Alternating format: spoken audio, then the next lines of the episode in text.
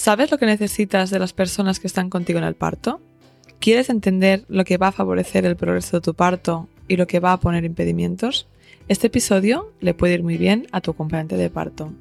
Quédate conmigo en este episodio donde hablaremos en detalle junto a Eila Cuenca y su compañero de trabajo en Suncho sobre acompañar un parto.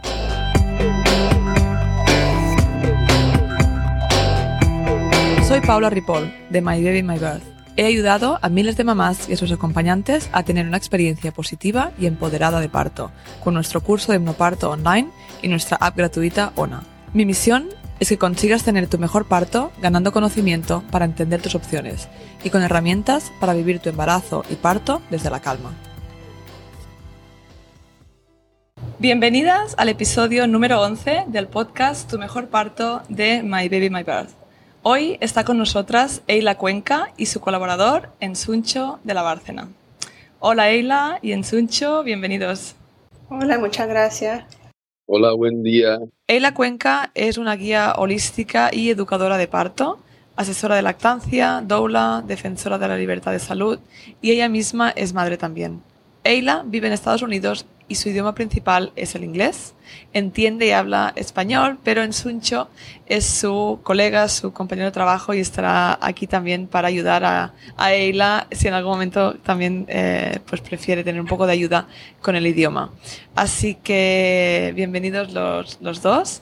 Hoy hablaremos sobre el acompañamiento en el parto, ya sea de tu pareja, de una dula, de una amiga o familiar y todo lo que hablemos estoy segura que también servirá si eres sanitario o sanitaria. Hay mujeres que se preparan mucho para el parto y esto está genial y es lo más importante, que una sepa lo que quiere y que sienta que tiene herramientas para vivir el parto desde la calma, desde el amor, que no tenga miedos, no trabajar en, todo esto con anterioridad. Pero cuando estás de parto y tienes que soltarte, dejar ir todo para conectar contigo y con tu bebé en lo más profundo, aquí es importante tener a alguien que mantenga la calma junto a ti, que confíe en ti y en el proceso del parto, a alguien que sepa apoyarte si es necesario. Así que de esto es lo que vamos a hablar hoy. Si, si os parece, eh, me gustaría empezar un poco hablando sobre qué es lo que necesita una mamá de las personas que la acompañan ¿no? en, este proceso del, parto. Eh, para mí, una cosa que mucha gente no piensa, no lo piensa, es cuáles historias la gente trae al parto. ¿Entiendes? O sea, si es la mamá, la cuñada, la dula, cuáles son sus historias que van a traer al cuarto, al espacio donde la mamá está dando a luz. Y si Ensuncho quiere expandir en, ese tema, por favor, es muy importante que las personas que acompañen a la madre en ese momento precioso, eh, único y revelador, pues estén allí en su momento presente, que sean capaces de dejar un poco la historia personal detrás para concentrarse en ese momento presente y luminoso. Claro, porque sí. imagino, ¿no? Que a veces, no sé, por ejemplo, estoy pensando, una pareja que acompaña un parto, pues igual es la, el primer parto que ven, ¿no? Si es un, un padre, ¿no? Por ejemplo, que sería eh, lo más común, eh, que está presenciando el parto de su mujer, de, para nacer su hijo o su hija, quizás el primer parto que, que, ven en persona, pero han visto películas, ¿no? Han oído historias de otros relatos, igual la de su propia madre o familiares, ¿no? Y todo esto lo llevas contigo um, este día, Exacto. ¿no? Y, y es importante pues que de dejarlo ir ¿no? y, y, estar presente con, con, la mamá. Sí, entonces la mamá les puede decir a la gente que viene a apoyarla, requiero o es mi deseo que ustedes piensan, reflejan en, en cómo ves esta experiencia y cuáles energías quieres traer porque yo requiero que la gente esté presente, que no traigan este cuento de temor, que, o sea, que estén ahí en un, en un, en un espacio, energía de paz, no más para que, you know, to, to bring the experience in. So para mí eso es lo primero y después de eso que se eduquen en lo que es el parto normal, o sea, que es un proceso que puede tomar 10, 12 horas, 13 horas o dos días puede ser, entonces que, que tienen la, eh, um, como manejar las eh, expectativas, sí. ¿me entiendes? y tener esas conversaciones durante el embarazo, conversaciones honestas. Entonces, para, para la gente que viene al parto, que estén abiertas a los deseos de la mamá. Sí, qué importante, ¿no? Porque, bueno, lo que has dicho sobre educarnos sobre la fisiología del parto, porque lo que he dicho antes, tú no vemos partos, ¿no? Eh, de nuestras amigas, de, familiares, los partos en general pasan en el hospital y no vemos exactamente lo que pasa. Entonces, cuando llega nuestro momento y si estás acompañando un parto, pues eh, no sabes lo que te espera, ¿no? No sé si te preparas por exactamente sí que puedes eh, entonces tener un poco de idea, pero hablo de la gente en general que no se ha preparado mucho. Todo es muy nuevo, entonces si a lo mejor oyes a la mamá hacer unos ¿no? gritos o sonidos, pues eso a lo mejor también te, te asusta.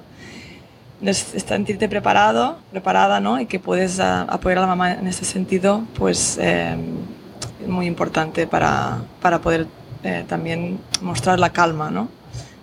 Sí, y para la mamá poder entregarse a la experiencia, su equipo tiene que apoyarla, tiene que mantenerse en una energía muy como mm. estable y no puede estar en sus, en sus miedos, ¿me entiendes? Como tienen que estar súper, um, how do you say, like in faith and in trust. Sí, eh, tener, bueno, creer en la mamá, ¿no? Y, y, en el, y en el proceso también. Sí, porque si ella siente que su equipo como tiene dudas, ella va a tener las dudas, como ellos. Sí, sí, es que a veces es una mirada, ¿no? Un gesto que de repente eh, te hacen dudar de ti misma, ¿no? Una mirada, sobre todo en un momento en el que tú dudas, ¿no? Pues te pueden hacer continuar con el proceso y que todo vaya bien o te pueden hacer paralizar, ¿no? Hasta sí. tumbar en ese momento.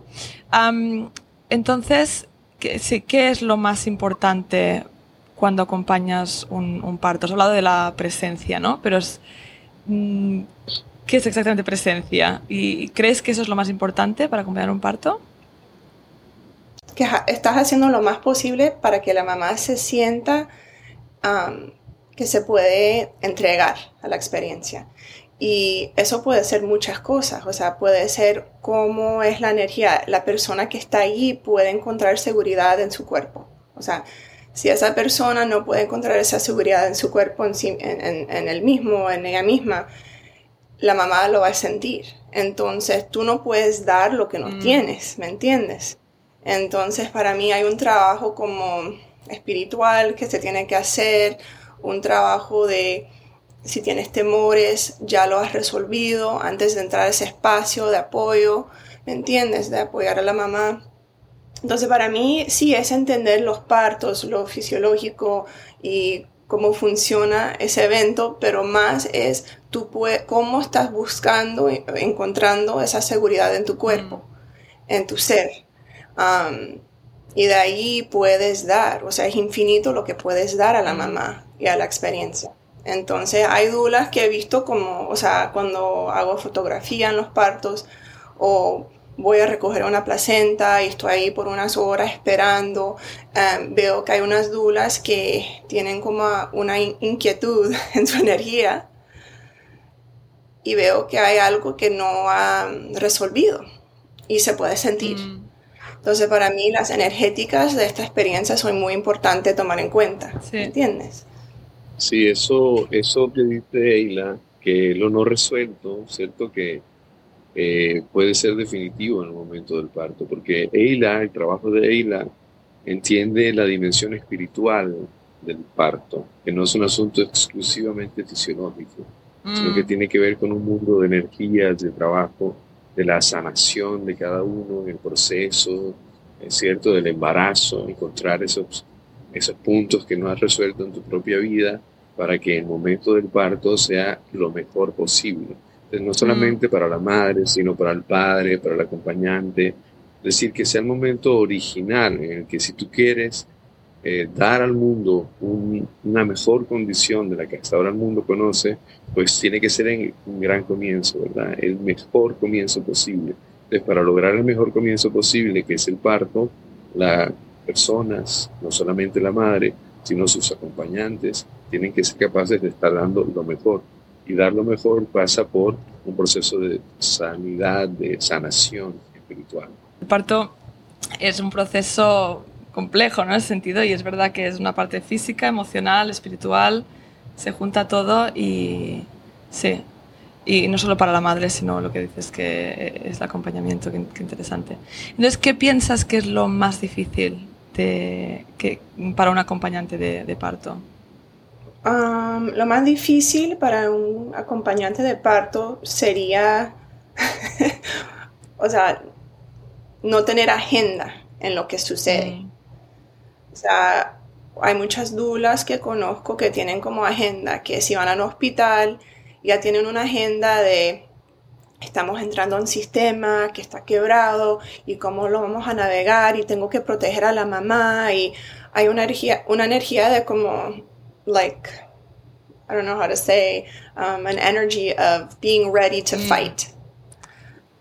Algunas veces. Entonces, cómo deshacerte, to detach yourself de, de eso que estás ahí para apoyar a la mamá en sus decisiones. Entonces, si tú tienes algo personal em, o tienes como una duda de lo que ella está haciendo, pero sí, como cómo puedo entrar a este espacio, no más como una persona que está apoyando a esta mujer y su experiencia y cómo la puedo guiar sin eh, influencing her. Sin influencia.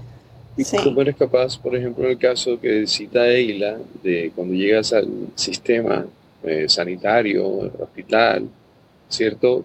ser capaz de estar desconectado de las circunstancias propias de esos sistemas y estar más bien pensando en que la madre esté tranquila, esté confiada en que todo va a salir bien. La duda o el acompañante no tiene por qué estar cargando de estrés a la madre en un momento que es definitivo, ¿cierto? Sino al contrario, está ahí para brindarle seguridad, tranquilidad, ¿sí? Y con mucha fe en que, que todo va a salir bien, que la madre debe recibir más bien esa energía y no una energía de estrés o de dificultad. Y lo que es difícil es que algunas veces en los hospitales esas cosas pasan que, o sea, sorpresas, mm. you know, cosas que, que hiciste, you know, la, la mamá tomó una decisión y algo cambió, o sea, si decidió hacerse el epidural y con el epidural porque hay químicos y drogas en, ese, en ese, esa intervención. Algunas veces puede afectar el corazón del bebé. Entonces cosas suceden que no esperamos y cómo la dula puede apoyarla cuando todo está cambiando muy rápido. ¿Entiendes? Eso, eso algo, es algo que ha sido difícil para mí muchas veces y quiero decir, wow, no, esto no está justo, o sea, esto no está mm. bien, esto por qué está sucediendo y cómo apoyar, apoyarla para que no se sienta traumatizada. Y explicarle que sí, tomaste esta decisión y ahora estamos aquí y cómo lo, lo, lo podemos como alquimizar, navegar para entrar a una nueva experiencia y va a ser lo que va a ser.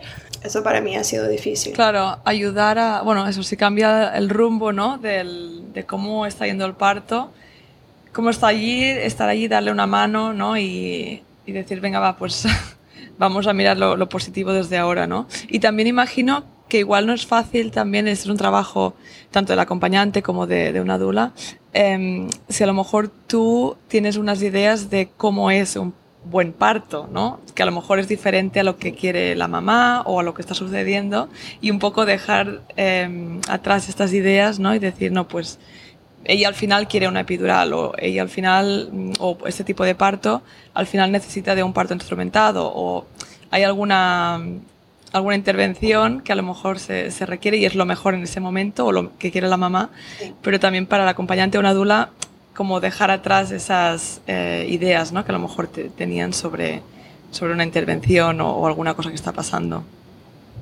Sí.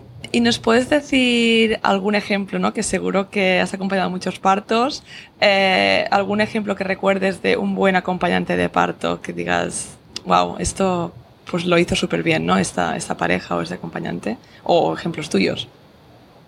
Sí, le conté esta experiencia en Suncho el otro día que mi, ex esposo fue un acompañante del parto súper, o sea, súper, mega. Mm.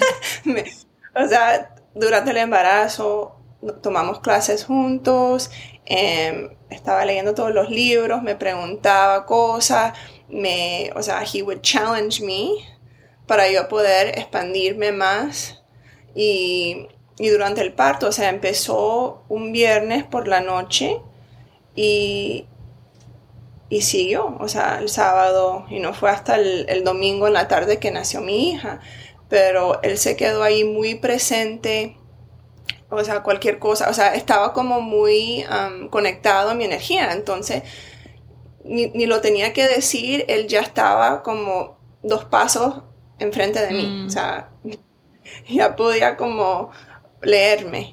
Y y sentí su presencia y sentí esa energía que se requiere en los partos, que es alguien que tiene los dos pies en la tierra y, está como listo para cualquier cosa. Y lo sentía, entonces yo podía, o sea, entregarme la experiencia.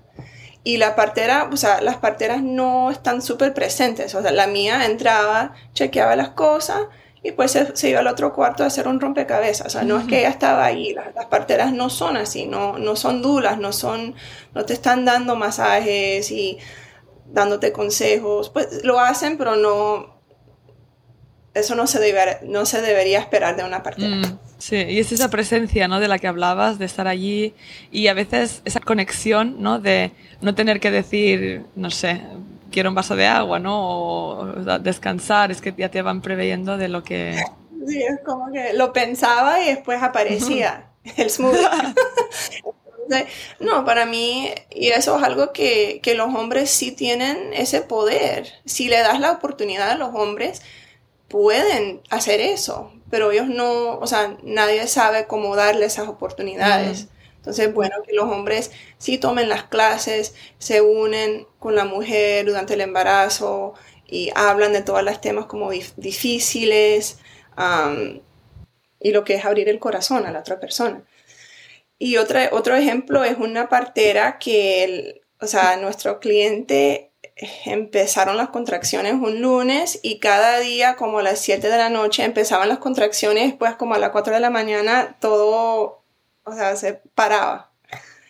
Y pues como nueve días así, oh. pasó nueve días así y la partera nunca le dijo, vamos al hospital, que te den pitocina, tenemos que hacer esto, o sea, algo me parece extraño, o sea, estoy cansada, tengo otros clientes, o sea, se quedó ahí a su lado diciéndole, ok, voy a tu casa, te chequeo, todo está bien, ok, me voy a mi casa. Nunca, mi cliente nunca se sintió como que la partera tenía algo mejor que estar haciendo. Y muchas parteras tienen los horarios, o sea, súper llenos y no tienen esa paciencia. Mm. Y no tienen ese, o sea, dedicación a sus clientes. Claro. Sí, sí, súper buen ejemplo, ¿no? Porque al final es dejar, dejar que confiar en el proceso y dejar que la fisiología del parto suceda, ¿no? Que, el parto simplemente pase.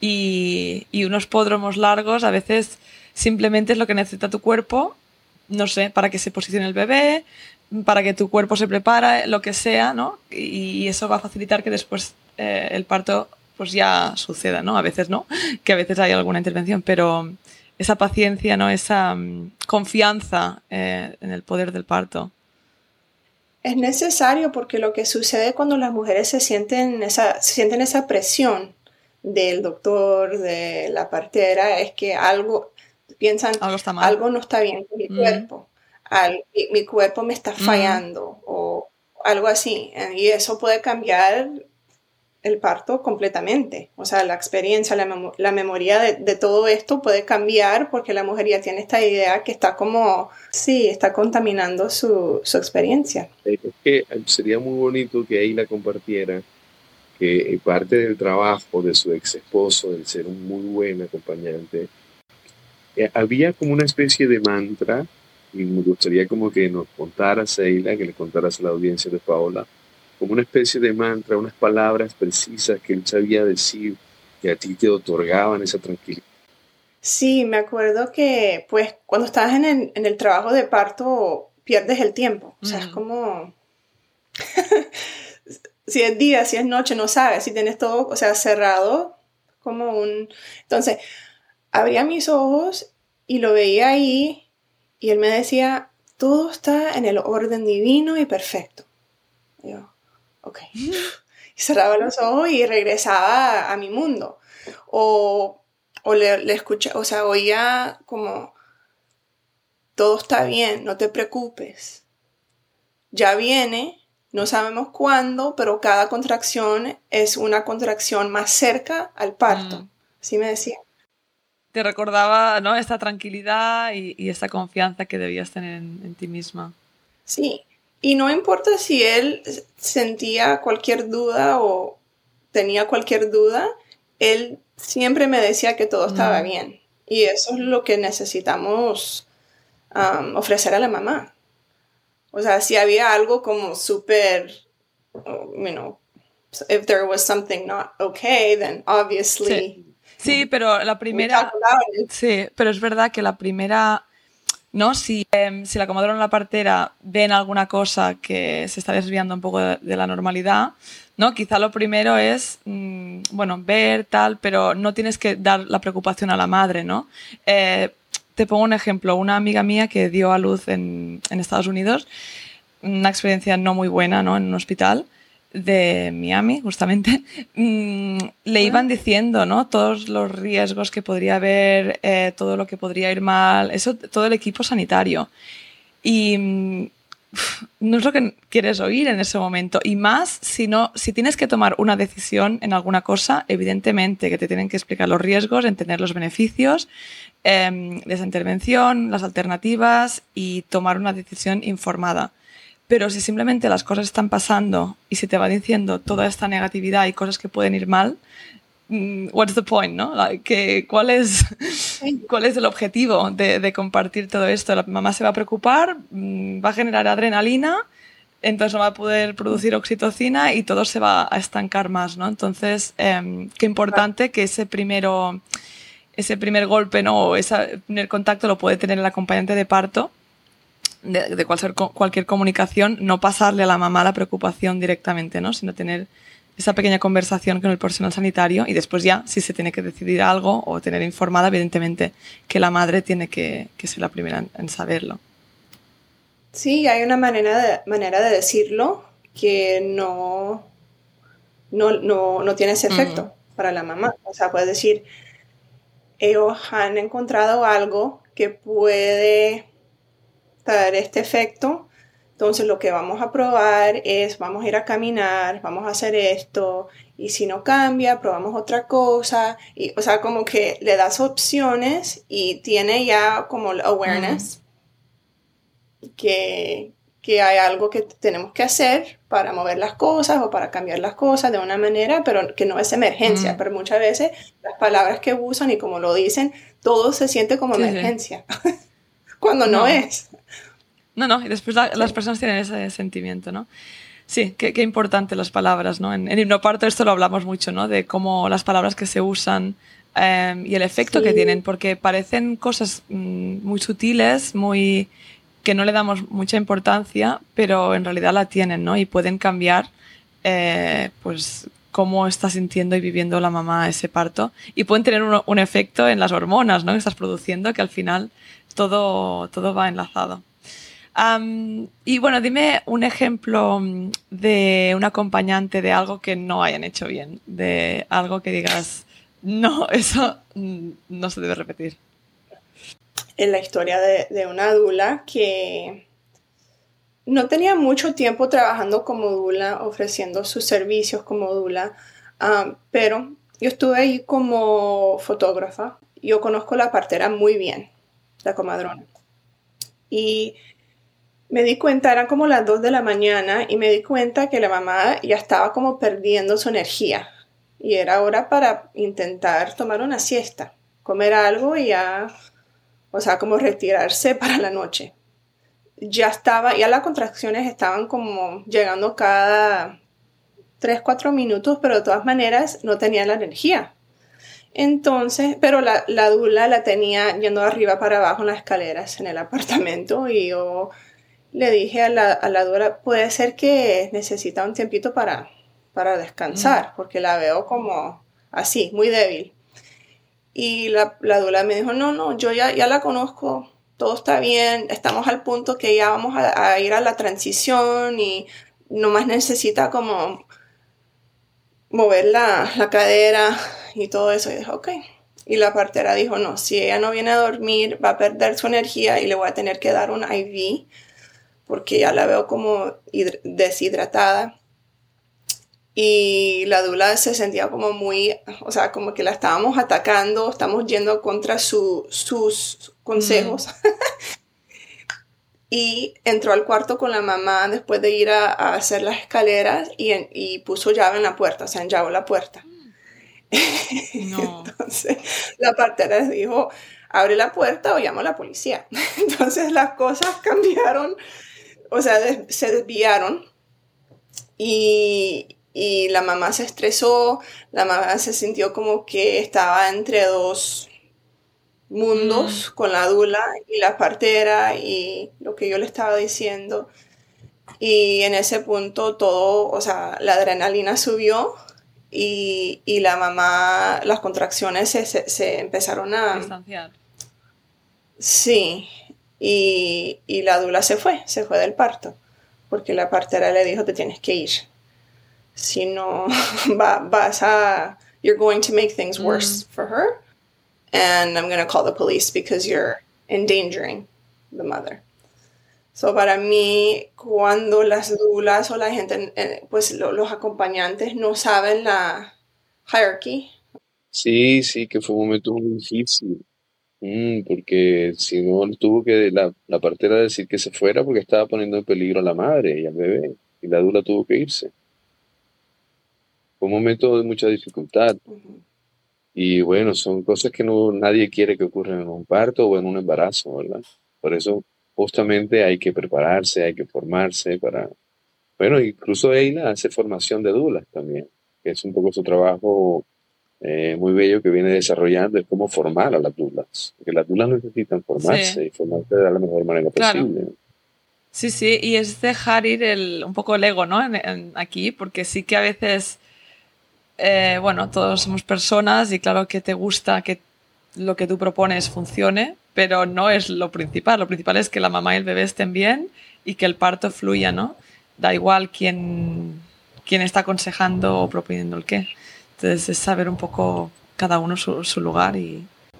Sí, hay algo importante también en lo que dice Eila, que es que cuando se entran estas dinámicas de trabajo colectivo, porque un parto es un trabajo colectivo, entender de que ahí hay una experiencia, ¿cierto? Y que por, por supuesto que ese liderazgo tiene que ser reconocido por el equipo en el que estás. Pues hay una señora que tiene 30 años, 20 años, que sabe cómo funcionan muchos partos, entonces escuchar, llegar a ese escenario de trabajo colectivo, escuchando a la experiencia y, y no llegar en esa actitud como ustedes ya lo han dicho, ¿no? De ego, que yo quiero aquí, entonces hacer lo mío, no.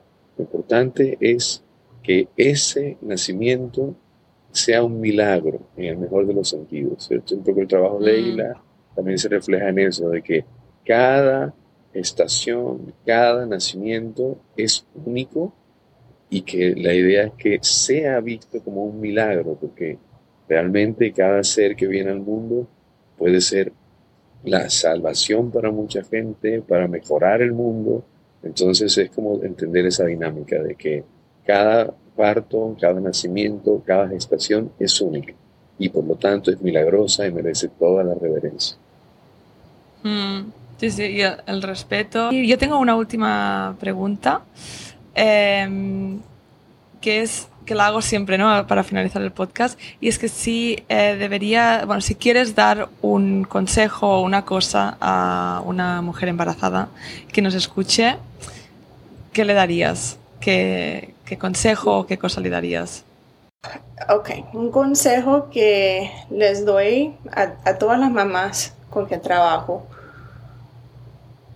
y, un consejo que les, que les quiero dar a todas las que están escuchando es, es súper importante durante tu embarazo integrar a tu mamá y tu papá. Y lo que quiero decir con eso es, no tienes que, si no estás en contacto con tu mamá o tu papá o no puedes tener contacto físico, cómo tú puedes integrar las experiencias que te han dado durante tu vida, malas y buenas. Porque cuando nosotros rechazamos a nuestra mamá, a nuestro papá, estamos rechazando 50% de, de, nosotros, o sea, de mí misma. Si yo rechazo a mi mamá, estoy rechazando 50% de mí misma. Y eso no es un, un, ambiente para traer una vida, en una energía de rechazo. Y mucha gente dice, pues no, ya, ya, ya lo resolví, ya he ido a la terapia, ya acepté lo que me hizo mi mamá. Sí, de un, de un punto o sea, lógico, lo has integrado, pero desde el corazón, no, todavía no. Entonces, para mí, el embarazo es una oportunidad hacer ese trabajo. Mm. Y se puede hacer a través de constelaciones familiares. Es un método que me, que me encanta. Pero si no lo haces, viene, pues viene de regreso cuando ya tienes el bebé. Ya estás como mamá, todo, día a día con tu bebé, todo ese, ese dolor, lo que no has resolvido, sale y te afecta como mamá. Entonces, para mí eso es lo que se tiene que hacer. Más que ir a, clases de no sé qué, pilates para embarazo, tomarte las pastillas para la nutrición, cambiar esto, meditaciones. No, este es el trabajo que todos tenemos que hacer antes de ser mamá o papá. Un trabajo más profundo, ¿no? De resolver eh, problemas. Muy bien. Eh, creo que lo más revelador de tu trabajo y quiero compartirlo con los oyentes de Paola es, es esa dimensión, ¿verdad? Cómo entender de que eh, necesitas sanar esa relación trinitaria, ¿verdad? La relación de, de, la Trinidad, porque todos somos Padre Madre, Hijo. Entonces esa Trinidad tiene que ser sana, limpia, pura, bella, luminosa, para poder luego traer un ser sano, puro, bello y luminoso que, pueda ser inspiración para mucha gente en el mundo. Entonces eso de, sanar la relación con el padre, sanar la relación con la madre, para poder dar lo mejor, que es un fruto que, va a inspirar a mucha gente. Yo creo que eso, mm. eso es lo más inspirador de, esa concepción del trabajo de Isla, que lo tiene súper claro, que y que a mí me resulta muy inspirador en lo personal y creo que eso también puede llegar a inspirar a mucha gente. Sí, como dula acompañante, ¿cómo puedes apoyar a tu cliente en ese trabajo? Y, y, y, cómo estás haciendo ese trabajo para, trabajo para ti misma. O sea, si no, si no lo has hecho para ti misma, ¿cómo lo vas a apoyar en tu cliente, para tu cliente? No, es fácil, ¿no? Y es, es, lo que dices, un trabajo más profundo. Eh, sí, me parece muy, muy inspirador lo que dices, sobre todo porque en la sociedad donde vivimos, ¿no? El mundo donde vivimos, que todo pasa muy rápido, la gente busca soluciones rápidas a, problemas o, bueno, posibles eh, dificultades, y, pero a veces se trata de ¿no? hacer un parón y, y buscar dentro nuestro y, y, resolver esto. Entonces lo otro ya fluye fluye más, ¿no? Ya. Qué bien, pues eh, muchísimas gracias a los dos, Eila y Ensuncho, eh, por vuestro tiempo, por vuestro trabajo. Em, creo que sí, Eila es una persona muy, muy inspiradora. Me gusta mucho tu trabajo, por eso te, te contacté para estar en este podcast. Y, y nada, em, que gracias por, por estar aquí todo. Muchas gracias. Muchas gracias para ustedes, Paola y Eila, un honor, un honor estar aquí con ustedes. Y saludos hasta Londres y hasta Miami desde Caribe, desde Santa Marta. Muy bien, pues eh, gracias a nuestros oyentes también. y creo que ha sido un episodio, bueno, diferente, ¿no? Por la, hemos tenido dos personas, y, pero creo que este ángulo, ¿no? Pues es un poco muy interesante y muy inspirador. Así que gracias por estar aquí y nos vemos la semana que viene. Si te ha gustado este podcast, dale al seguir, valora y escribe una reseña. Y comparte en tus redes sociales para que este podcast llegue a más mamás y familias. Puedes seguirme en Instagram arroba mybabymybirth. Y recuerda descargarte la app ONA de forma gratuita en App Store y Play Store, donde encontrarás las relajaciones de hipnoparto junto con un contador de contracciones u olas. Y si quieres profundizar en los temas que hablamos en el podcast, puedes adquirir nuestro pack digital de hipnoparto para conseguir tu mejor parto. Te veo la semana que viene.